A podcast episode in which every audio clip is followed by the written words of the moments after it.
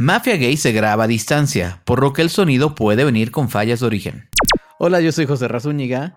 Y yo soy Enrique Torremolina. Bienvenidas, bienvenidos a Mafia Gay, un audio show donde platicamos con personas de la comunidad LGBT sobre su historia y su carrera. ¿Quién es nuestro invitado hoy, José? Gerardo Vázquez Lugo es un apasionado de la cocina mexicana tradicional y esto le ha llevado a viajar por todo el mundo, a colaborar con varios medios de comunicación y ser profesor universitario. Su restaurante Nicos es uno de los más reconocidos en la Ciudad de México. Hoy en Mafia Gay, ser chef. Hola Gerardo, bienvenido, ¿cómo estás? Hola, ¿qué tal? Qué gusto de estar aquí. Estamos muy contentos de que nos acompañes y queremos empezar pues un poco por el principio y que nos cuentes de dónde viene tu pasión por la comida y por la cocina. Bueno, pues evidentemente creo que como todos los que nos dedicamos a, este oficio, proviene de la casa, proviene de la familia, ¿no? La importancia que le da eh, la familia a la, a la, comida, al ritual de comer, de compartir los alimentos, creo que es algo que nos marca, por lo menos a la mayoría de nosotros, que nos volvemos este, comedores apasionados y de ahí el, amor por la comida y, del arte de transformar los productos, el alimento, estar muy ligado a, las costumbres familiares y creo que de ahí viene el, origen de, de, mi gusto y mi pasión por, por la comida y por cocinarla. Oye, ¿qué te gusta más? ¿Una buena comida o una sobremesa muy buena? Híjole, es que creo que va ligado. Para mí, digo, ya después de una buena comida sin, sin la sobremesa, creo que no tiene como como que le falta el detalle, como que le falta el, postre incluso, ¿no? Sí, exacto. Oye, justamente tenía una pregunta para más adelante, pero la quiero hacer de una vez. Eh, estaba reflexionando un poco acerca justamente de la gastronomía y me di cuenta que cuando crecemos la cocina es un espacio altamente femenino, porque es donde están cocinando nuestras, nuestra, mamá, nuestras abuelas. Eh, y sin embargo, las cocinas de los restaurantes es un ambiente muy masculino. ¿Cómo ocurre este cambio? O sea, ¿cómo sientes que se da este cambio de que de ser la cocina un ambiente de nuestra mamá y la abuela a ser un ambiente como tan masculino? Híjole, pues, es una respuesta muy, muy compleja porque, por ejemplo, en, los restaurantes de cocina mexicana tradicional, generalmente, y eso es antes, eh, eran espacios prácticamente dominados por mujeres. Sí, la comida de familia, la comida de casa, es netamente catalogada como algo femenino o, o de mujeres, ¿no?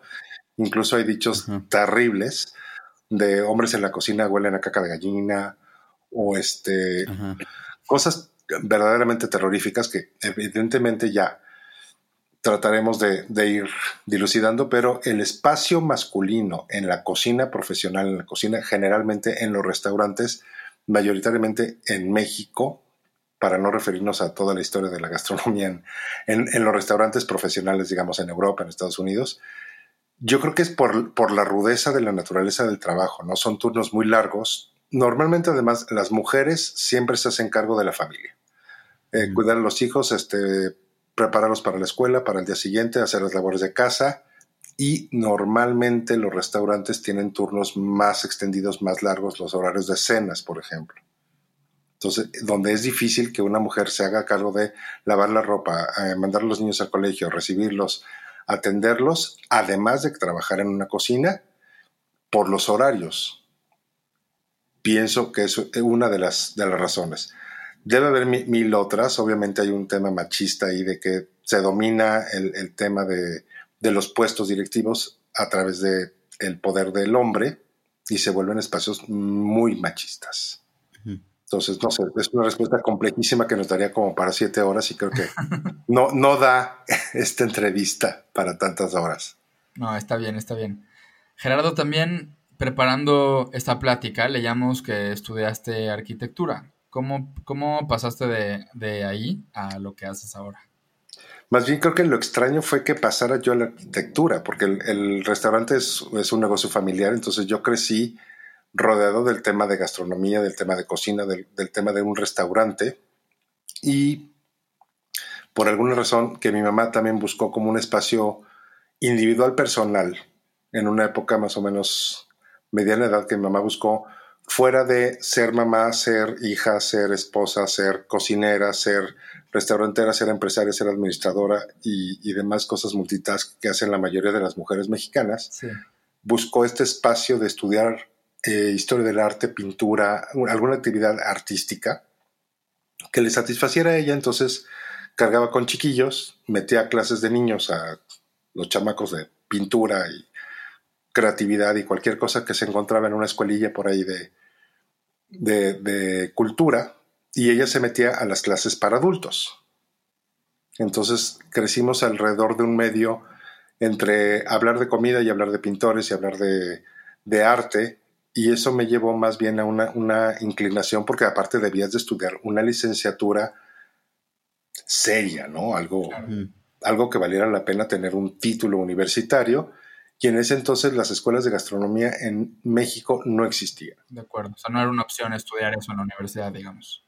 Porque, porque no había en México, entonces hubiera tenido que irme a estudiar a Europa, hubiera tenido que irme a estudiar a Estados Unidos, que ya había escuelas donde se podía estudiar gastronomía, y me incliné más por la arquitectura, que me gusta, me encanta, pero creo que no, no, no tuve el, el talento, la pasión o el, el, amor y la entrega, que por ejemplo le tengo ahora a la cocina, a, estar en una obra, estar en una construcción, porque sí trabajé un tiempo como arquitecto, pero no, no era lo mío. Ya. También entiendo que te has dedicado a hacer investigación gastronómica. Cuéntanos un poquito de esto. Bueno, creo que el, va ligado, o sea, todo el tiempo estás haciendo investigación gastronómica. Eh, por lo menos toda la gente profesionista que yo conozco, profesional, mejor dicho, que, que yo conozco, porque, repito, lo considero uno de los oficios me gusta usar la palabra oficio, que si no estás constantemente investigando, leyendo, terminas queriendo inventar el hilo negro y haciendo barrabasadas que ya hemos visto a lo largo de la historia de la gastronomía muchas veces. Entonces, creo que va ligado el ser cocinero y experimentar, y experimentar con producto y con, técnicas, pero si no va de la, de la mano de la investigación histórica, de campo, de aprender del origen de las cosas, pues mm, realmente haces cosas como inventar, querer inventar un mole, ¿no? Claro. Digo, lo, que me llama la atención de esto es justo, o sea, que, lo describas en esos términos de, investigación, que, o sea, me queda claro que lo es, pero de pronto yo escucho, tal vez es ignorancia mía, de pronto yo escucho a, otras personas que se dedican a la, a la cocina, que lo describen más como una cosa, pues como algo más como lúdico. Y a, mi investigación me suena una cosa más, pues sí, como, como, como hacer esas pruebas y esos, y, el irte actualizando y ir probando, como tú dices, pero como con una intención más de, eh, como de ir documentando y de ir diciendo, a ver, esto sí funcionó, esto no, ahora probemos esto otro, pero como, como con otro acercamiento, no sé si me explico. Bueno, te platico un poco de, de mi formación como cocinero ya Profesionalmente estudié con Alicia Gironella, Giorgio De Angeli, tenían en ese entonces su restaurante, el Tajín de Coyoacán, el restaurante existe, pero ya no, ya no lo tienen ellos, lo, llevan quienes fueron sus socios de una manera magistral, pero bueno, ya Giorgio ya falleció y Alicia vive retirada. La forma de entender la cocina de Alicia y Giorgio, de esta pareja gastronómica, que tienen una cantidad enorme de libros escritos sobre cocina mexicana, sobre investigación de cocina mexicana. Yo estudié de la mano de ellos y en alguna ocasión Alicia, justo me, me yo me volví su asistente un tiempo. Era una forma de seguir aprendiendo de, ellos, de, Alicia sobre todo, en cocina, al mismo tiempo que podía seguir yo trabajando en el restaurante de mi familia y al mismo tiempo pues, seguir colaborando en cosas interesantes como eh, la conformación de unos diplomados que se hicieron en colaboración de la UNAM. El Tajín está en Coyoacán y está muy cerca de la UNAM. Muchos de los clientes son los académicos que iban a los institutos de investigaciones históricas, antropológicas, el programa universitario de alimentos y eh, uno de los grandes investigadores que en ese entonces era el director de culturas populares, Pepe Turriaga, lanza una colección de recetarios de cocina indígena y popular de los cuales los mandaron una copia a Alicia para que antes de la presentación los leyera y diera su opinión desde el punto de vista como cocinera. Una joya verdaderamente de, investigación y me decía, Jerry, es que me doy cuenta de lo poco que sabemos de cocina mexicana. Para esto Alicia ya tenía seis libros escritos. Y empezaba a hacer esta colaboración. Me dice, nos vamos a reunir. Le hablé a Luis Alberto Vargas y le hablé a no me acuerdo quién más, le hablé a Pepe Turriaga para reunirnos y empecemos a hacer una colaboración porque los investigadores de la UNAM que investigan sobre antropología de la alimentación y sobre este, botánica, etcétera, Toda, toda, esa documentación vive en unos libreros maravillosos en la biblioteca de la UNAM, se publican las, las investigaciones y no aterriza, no hay una conexión con los cocineros de a pie como nosotros que tenemos que sacar adelante un restaurante. Entonces yo aprendí a cocinar así, de la mano de, de libros y de académicos y de investigadores serios, o sea, antropólogos, historiadores, botánicos, y no entiendo la forma de hacer un plato si no tengo ese apoyo.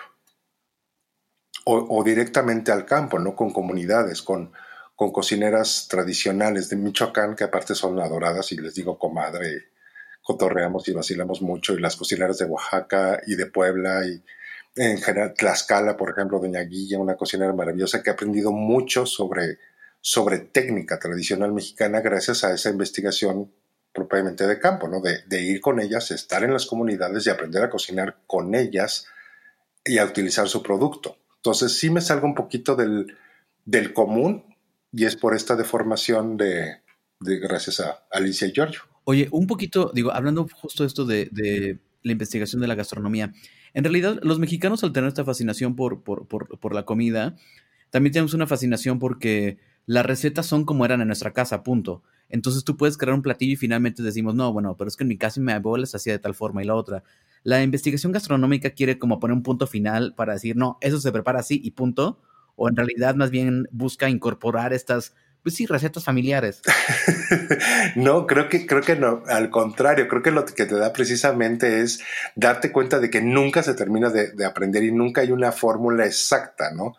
Por ejemplo, en cocina francesa sí hubo un gran chef que definió las bases de la cocina, por ejemplo, otras cocinas del mundo, o sea, no los estoy menospreciando, tienen muy, muy definidas las bases. Lo rico y lo maravilloso de hacer investigación en México es que puedes tener un mismo plato de una región a otra, vecina, digamos de pueblo a pueblo, que estamos hablando de, no sé, una hora a pie, y tiene alguna particularidad. Por ejemplo, eh, pongamos un caso de que todo el mundo conoce la cocina yucateca.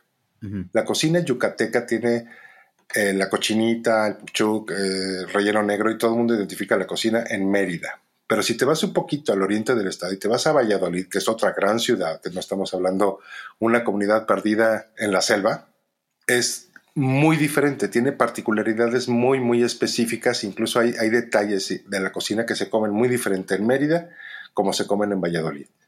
Eso es lo que te da precisamente la investigación, darte cuenta de la riqueza y la diversidad que tiene nuestra maravillosa gastronomía y no andarte queriendo quedar simplemente con una con una sola versión de las cosas. Ahora sí, todos, pero todo el mundo, nunca va a haber un recuerdo más bello que la comida de tu casa dada con amor. Entonces, la mejor sopa que te puede servir al mejor chef del planeta jamás le va a llegar ni a los talones al recuerdo que tú tienes de la cocina de tu casa. Ojo, ese recuerdo es idealizado.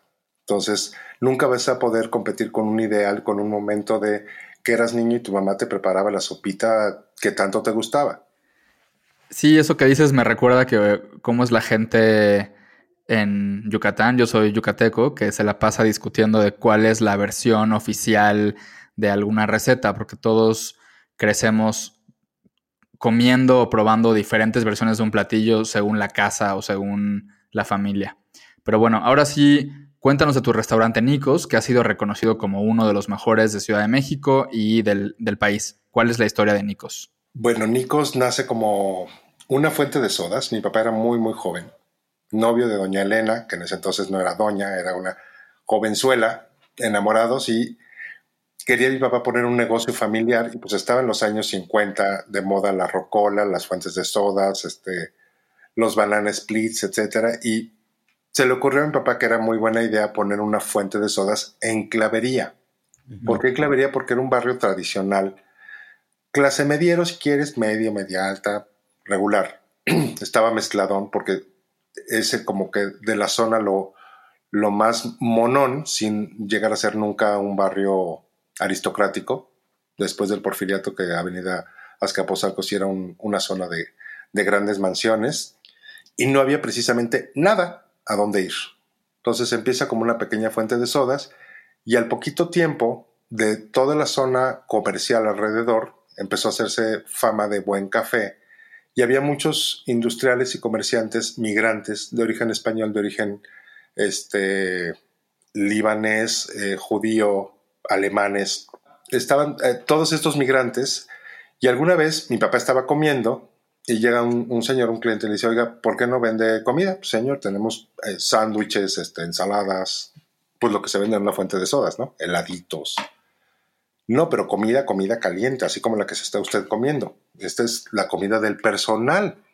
Pues de esa venda, mi papá está dando una almorzada fantástica. Entonces empezó poco a poco a ver platos de comida y era lo único que conocía, ¿no? La comida familiar mexicana, la comida que se hacía en su casa. Entonces, mi papá iba a hacer las compras al mercado.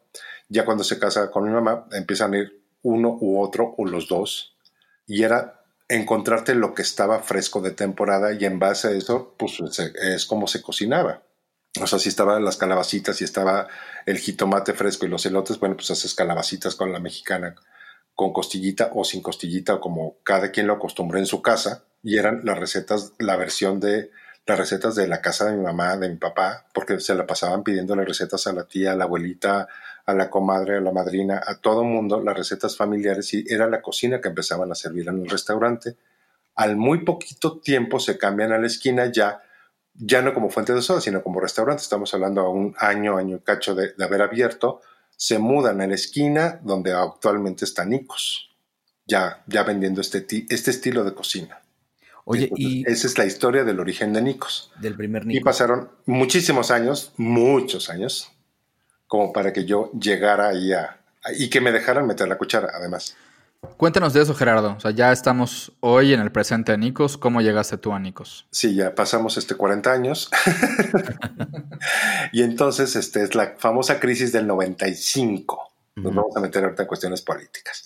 Entonces, evidentemente, estábamos en crisis. Yo me quedo sin chamba como arquitecto porque nadie construía, nadie pintaba casas a domicilio, nadie hacía nada de construcción, estábamos en crisis. Y en ese entonces yo vivía en casa de mis papás como, como hijo de familia y evidentemente como hijo mantenido de familia, pues por lo menos vas y echas la mano al negocio familiar del cual estás viviendo. Y empezaba a hacer cosas muy básicas como ir a bancos, era yo el office boy, y de repente me empecé a involucrar y me di cuenta que me gustaba el, ser restaurantero, el manejo de un restaurante.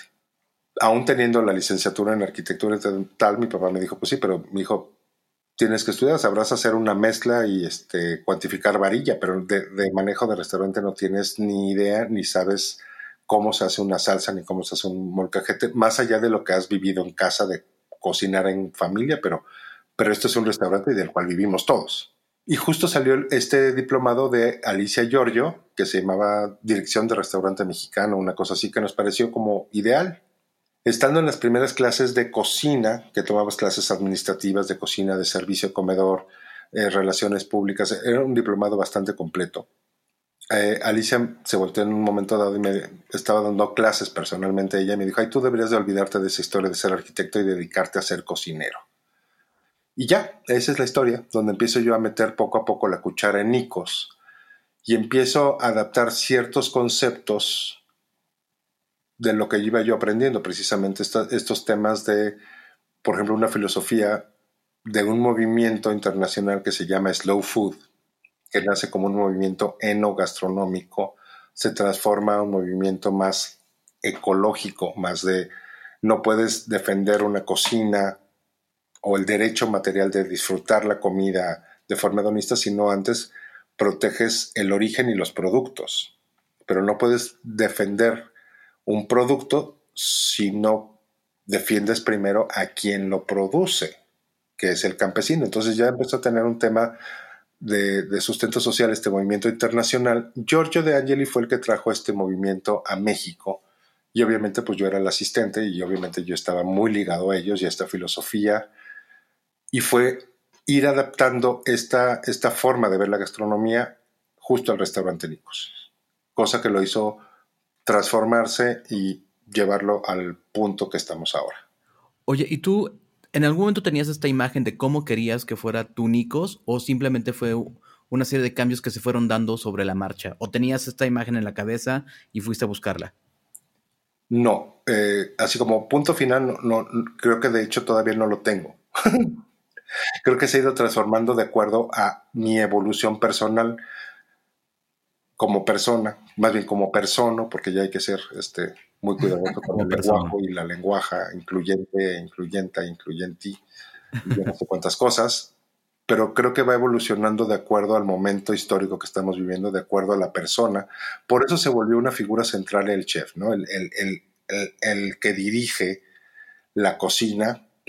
Hubo momentos terribles cuando eran eh, esta época de los rockstar chef, donde es una figura, pues sí, como de rockstar, y nadie toma en cuenta que para ser un rockstar chef tienes un equipo alrededor, y ojo, digo alrededor, no digo ni abajo ni arriba, contigo trabajando codo a codo, que son cocineros, meseros, garroteros, lavalosas, administradores, eh, relacionistas, eh, este, community manager que, que, maneja redes sociales. O sea, para crear todo ese personaje hay un equipo inmenso, no solo en los restaurantes, sino alrededor también con otro tipo de, de, conexiones, ¿no?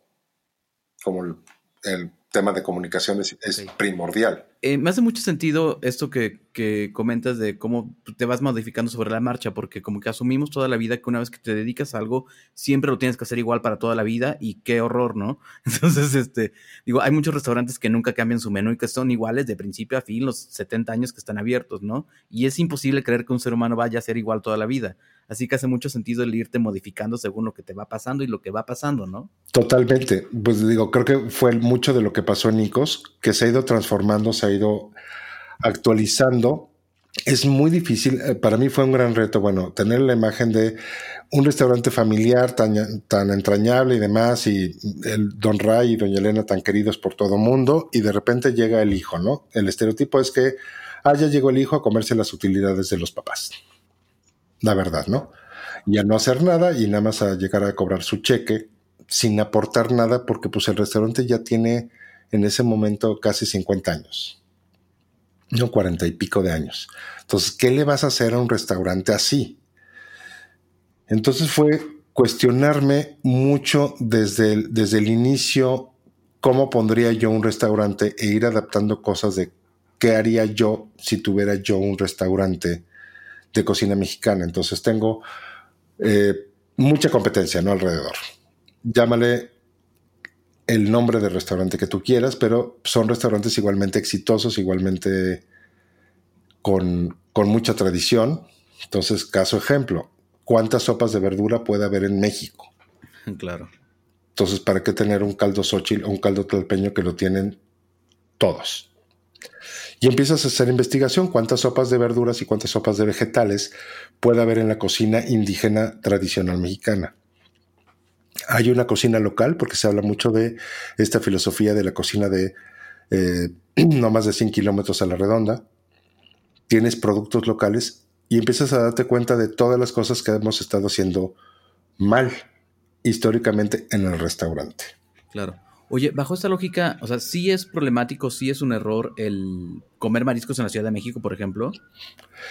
Pero históricamente, si la leyenda es cierta, déjate del penacho de Moctezuma, que no sabemos si es cierto. Claro. Pero dícese que traían el pescado fresco al emperador Moctezuma. Ah, en relevos, claro. En relevos. Entonces sí hay un comercio de productos del mar en Ciudad de México. Además tenemos pesca lacustre, tenemos truchas. Y había ranas y ajolotes y vivíamos y vivimos en un lago y nada más falta que llueva tantito como para que nos demos cuenta que esto era un lago. Claro, y lo recordamos en todo momento. Oye, eh, hoy en la actualidad, ¿qué es para ti lo más difícil de tener un restaurante?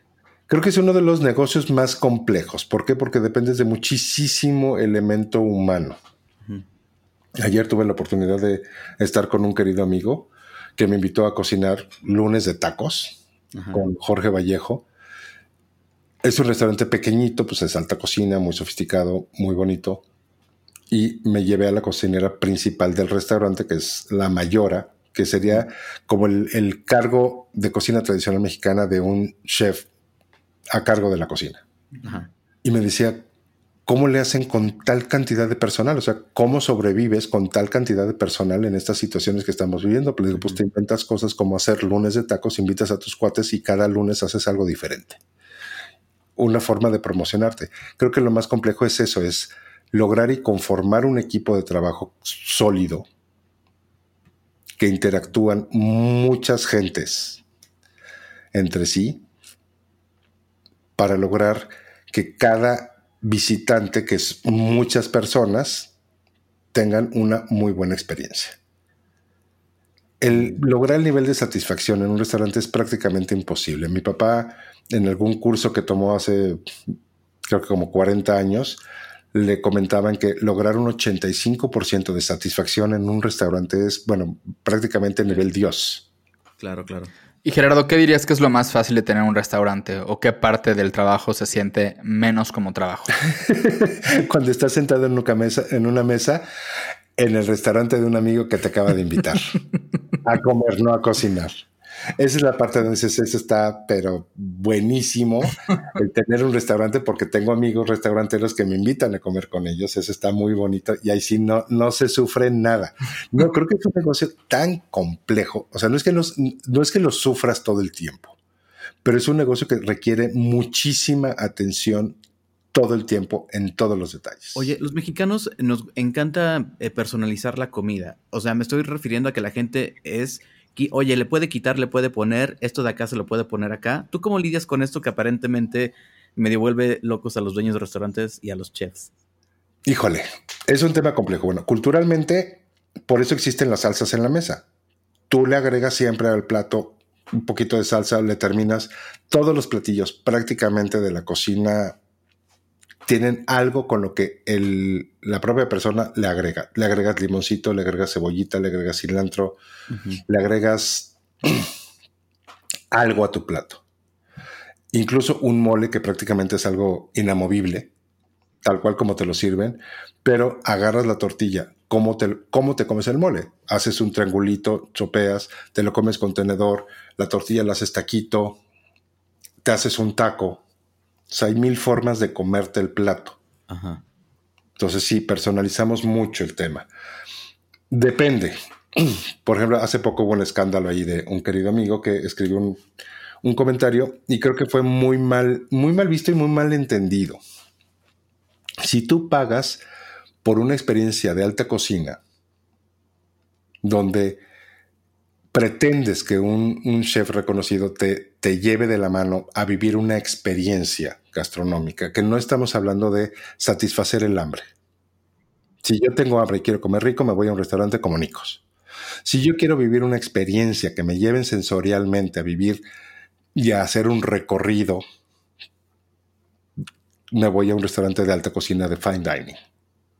Entonces, el plato está diseñado desde y lo acabo de vivir ayer con este amigo, con Jorge. Los tiempos y los minutos están medidos cronometrados de cuánto tiempo sale un platillo. Entonces, si tú ordenaste un menú y a medio menú decides hacer una llamada telefónica y salirte a hablar por teléfono, no sabes el caos que creas en cocina. Ya no digas pedir limones. ¿Por qué? Porque echaste a perder el platillo que ya estaba a punto de salir, caso específico de ayer, teníamos ya los platos para salir. se levanta el señor de la mesa porque recibe una llamada telefónica, se tarda cinco minutos en la llamada telefónica, el plato lo tuvimos que volver a hacer. El plato o sale perfecto o no sale.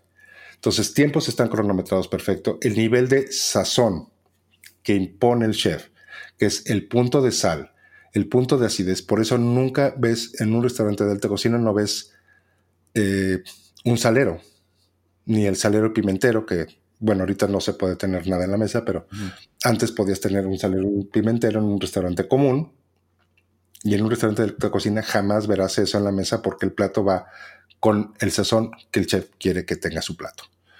Y el menú no es de que tú escojas, a ver, yo quiero esto de entrada, quiero esto de plato del medio, quiero una ensalada y quiero este escoges un restaurante de estos para vivir una experiencia con un menú de gustación que te llevan desde la entrada hasta el, la salida, hasta el punto final y casi casi el digestivo.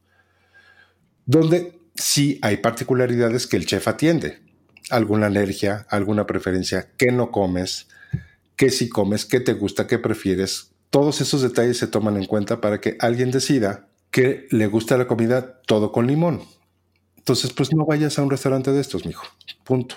Gerardo, a través de, digamos, de tus años de experiencia, de tus estudios, de tus viajes, tengo curiosidad de, saber qué has descubierto que te haga valorar todavía más la cocina tradicional mexicana. ¿Qué tiene de única la gastronomía mexicana? Su riqueza, su variedad y su complejidad. Tenemos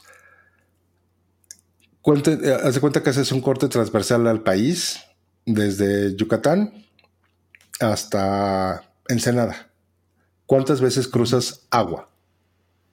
Cruzas mar, mar Caribe, cruzas el Golfo de México, eh, tienes desierto, tienes montaña, tienes planicie, tienes semidesierto, tienes eh, bosques húmedos, tienes otro tipo de mar, tienes un, mar con una corriente de agua fría que te da otro tipo de, pescados y mariscos, que es este, justo la zona de Tijuana, Ensenada, La Baja. Tienes un mar, mar de Cortés, que con una fauna endémica alucinante, eso nada más estamos hablando de agua. Tienes ríos, tienes lagunas, tienes, no sé, eh, infinidad de productos, ¿no? Tienes hasta un lago en el centro del, del, Valle de México y todavía tiene vestigios de esto en los calanes de Tláhuac y Xochimilco, que no solo es para ir a hacer la fiesta donde siempre invariablemente un amigo cae de borracho en el lago, en el canal. También hay una zona agrícola y una zona ecológica de Xochimilco importantísima que sigue siendo proveedora de la Ciudad de México, igual que Milpalta, igual que Tláhuac, donde hay cultivos. Sí. Entonces, cuando viajas eh, no sé, ¿qué país te gusta? Dime. Tailandia. Tailandia. ¿Cuántos mares tiene Tailandia? Uno, ¿no? Uno. Sí. O sea, el tipo de agua es la misma, punto. Aquí tienes del mar Caribe a un mar frío.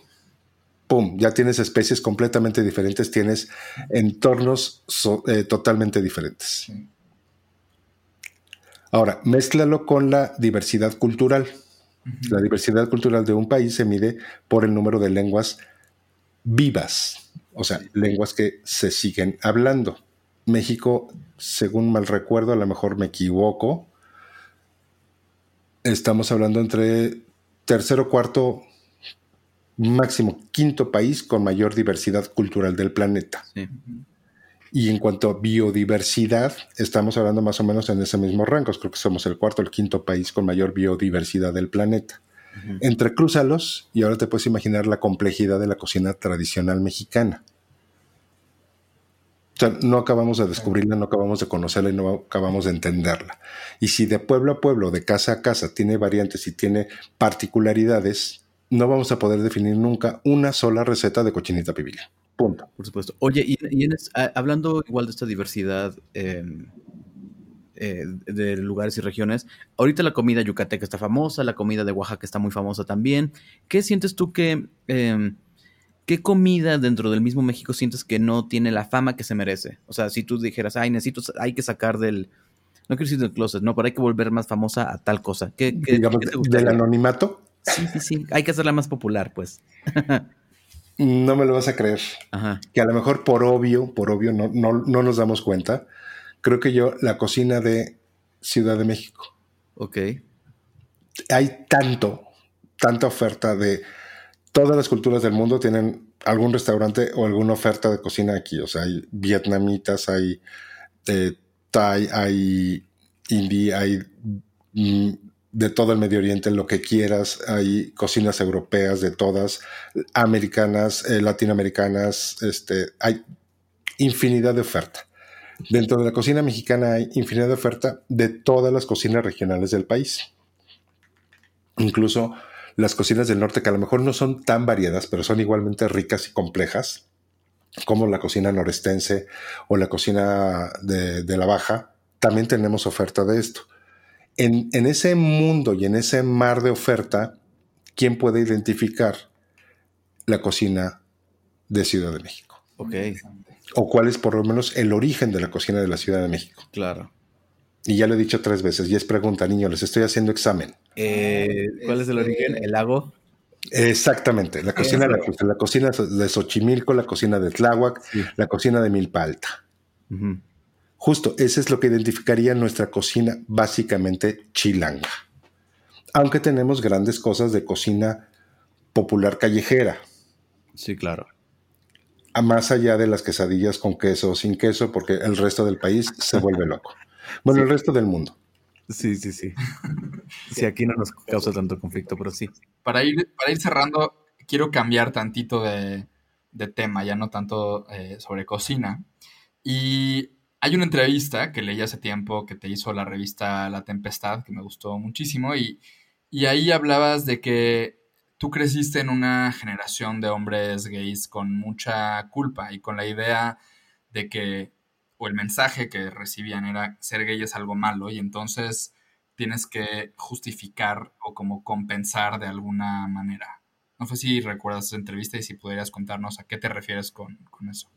Ay, sí, crecimos con mucha culpa. Con mu- mucha culpa. No, no, no podías darle ese dolor infinito a tu familia de que no te ibas a casar con una mujer y tener hijitos. Así crecimos muchos de nosotros. O sea, con cómo le voy a dar ese dolor a mi mamá. Me acuerdo, teníamos un pacto entre dos amigos y yo de que si algo me pasa, antes de irme a velar, te vienes a mi cuarto y sacas la caja con películas porno por tu madre. O sea, te deshaces de ella. O sea, no quiero que mis papás se enteren de todas las cochinadas que tenía yo guardados en un cajón. Y es cierto, ¿eh? de verdad. O sea, crecíamos con esa de que su- no, no se fueran a enterar a tu familia por el dolor o el, o el quiebre que podías causar en una familia. De hecho, mi, mi salida del closet con mi familia fue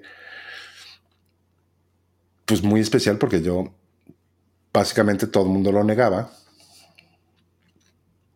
hasta que ya a los 30 años decido que, que ya era un me, me sentía un fracasado porque seguía viviendo en casa de mis papás y tenía nana que por un lado era muy cómodo no porque te servían el desayuno en la cama No, increíble, sí. hasta que cuando di la noticia de que, bueno, pues creo que ya, ya es hora de que yo, yo sé, ya- ya, ya me sirvieron mi pastel con, con 30 velitas, creo que ya es hora de que yo emigre. Y fue un choque familiar porque me decía, mamá, es que no estamos acostumbrados a que los hijos se vayan de casa. Digo, mamá, mi hermano se casó a los 23 años, yo tengo 30. Pero, es diferente, porque tenía quien lo cuidara. Pues, si no aprendí a cuidarme yo solo a los 30, pues estamos fregados. Y, y lo que tú hiciste ya lo hiciste, o sea, no me vas a enseñar más a cuidarme. O sea, puedo salir de casa. No, pero es que en Estados Unidos se van desde muy joven. Sí, y nosotros no somos así. Mamá, tengo 30 años, entiende. No me voy a ir a sufrir la vida. No sé si se imaginaban que iba a vivir yo esta vida sórdida de un foco rojo, iba a salir yo con, este, no sé, no, no sé cuál era su expectativa, cuál era su, su imagen de lo que vive un, un hombre gay viviendo solo. Degradación, perdición. Pues sí, la marginalidad que en la que, pues sí, los medios de comunicación han reflejado en cómo son las figuras gays que viven sí en la marginalidad y que, que- que aparecen golpeados y arrestados cada tres días. Sí, golpeados y asesinados porque se, el vecino descubrió que era Jotito y entonces fue y lo golpeó y lo mató. Sí, Que tristemente hay casos y lo seguimos viendo. sí, sí, sí. Y esta fue una de las razones que más me hizo salir del closet públicamente. Ujú, Justo que todavía tristemente vemos esas situaciones. Sí. Tú normalmente hasta hace unos años no ibas a las marchas del orgullo LGBT o no habías ido nunca a una por alguna razón. Hace poco decidiste ir. Cuéntanos un poco de eso y por qué. Pues fue justo, justo por eso, precisamente cuando ves que todavía existen en México, porque de repente vivimos en una burbuja, este, muy, muy, muy rosa, muy bonita, donde ya mis papás me aceptaron perfectamente, este, todo mi entorno familiar, mi entorno laboral, incluso yo hablé en un momento dado con todo el, con todo el equipo de trabajo del restaurante y uno por uno, así de, porque sí, te notas chismitos, habladuritas, risitas y demás, hasta que pones un alto y dices, a ver, vengan, uno por uno. ¿Cuándo te falta el respeto? cuándo me he metido contigo, cuándo te he agarrado el derrier o cuándo te he agarrado el DC. Nunca, chef. Entonces, ¿por qué hablas de mí? Y ahí me enteré, por ejemplo, de muchas historias que muchos guardaban en secreto. Algún primo, alguna experiencia, alguna situación personal que ellos habían vivido y que nunca lo habían confesado. Entonces, pues yo no iba porque pues, se me hace una gran fiesta y normalmente, pues ese sábado siempre tenía yo muchísimo trabajo, entonces así como que no me daba el tiempo para ir porque no le encontraba un, un por qué ir a una gran fiesta en la calle, la verdad. Hasta que me di cuenta, precisamente, tuve una, híjole, va a sonar muy, muy feo, pero bueno, alguna vez con una de mis mejores amigas, heterosexual, nos fuimos de viaje, fuimos a Nueva York y llegamos al aeropuerto, no sé qué, tomamos un taxi, íbamos a un hotel y de repente pues el tráfico horrible y nos dice el taxista, una disculpa, pero es que está pasando la marcha gay y no voy a poder cruzar, se tiene que bajar aquí, cruzar dos calles y llegan a su hotel. Y mi amiga me dijo, Jerry, qué increíble, o sea, nos tocó el Pride, pues ahí nos tienes bajando, corriendo con las maletas, yéndonos a registrar para ver el paso de la marcha en Nueva York, donde sí ves el tema de eh, la policía montada, eh, ves este, los contingentes de las diferentes asociaciones, del gobierno, de ciertas, este, no sé, el ejército de salvación, o sea, todas las asociaciones, los padres de familia, los padres de familia judíos que apoyan a sus hijos, o sea, una cantidad de, contingentes con un tema muy social. Y pues tienes ahí Christopher Street y toda la historia de cómo nace este movimiento. Y en México yo sentía como que se había perdido mucho esa historia. Entonces, pues no, no tenía muchas ganas de ir hasta que empecé a ver casos, gracias a la comunicación, redes sociales, que te empiezas a enterar de lo que pasa todavía en tu país y en gente que tiene una cuenta de Twitter.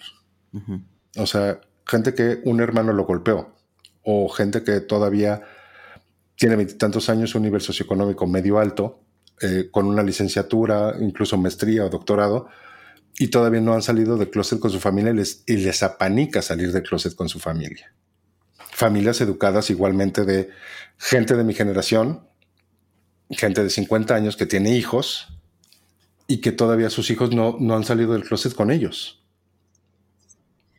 Entonces decido yo salir y públicamente decir, sí, voy a una marcha. ¿Por qué? Porque todavía hay mucho que decir y todavía hay mucho que hablar.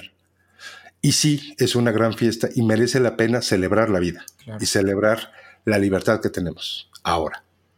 Totalmente. Algunos, porque no todos la tienen. Gerardo, para cerrar tenemos nuestra tradicional ronda de preguntas rápidas. La primera es, ¿cuál es el platillo que tú preparas del que te sientes más orgulloso? Híjole, creo que todavía no he llegado. Creo que me siento orgulloso de cada uno de ellos, pero siempre es ese punto de satisfacción o insatisfacción que te lleva a, sí, pero puede ser algo mejor todavía. Entonces, así no, no puedo decirte un platillo. te puedo decir lo que estoy ahorita enfocado es mucho este tipo de platos de platos de cuchara, este tipo de platos caldosos que son muy de esta temporada. Entonces ahorita estoy ocupado mucho en hacer platos caldosos. Me gusta servir cazuelas con cuchara y que la gente coma el guisado. Muy bien. Oye, ¿y lo que más te gusta comer? La buena comida. Ok. Ay, Gerardo, qué difícil de que nos des el nombre de solo un platillo. ¿Tienes algún placer culposo en la comida? Mi placer culposo de comida, este, los manguitos enchilados. ok. Una persona LGBT más que admires. Híjole, muchísimos. Híjole, ah, tengo muchísimos amigos que, admiro. Este, creo que ahorita de los, de los amigos que más admiro en, este, en estos momentos son toda esta bola de amigos médicos que siguen siendo ese personaje estereotipado de Twitter, que son mamados, peludos, semencuerados, que dicen puras babosadas, pero cuando los conoces un poquito más y sabes lo que están chingándole en, al frente en, hospitales COVID, híjole, creo que son los que más estoy admirando ahorita. Aunque nos burlamos mucho de los médicos y que son malos novios y que son malos parejos y así. sí.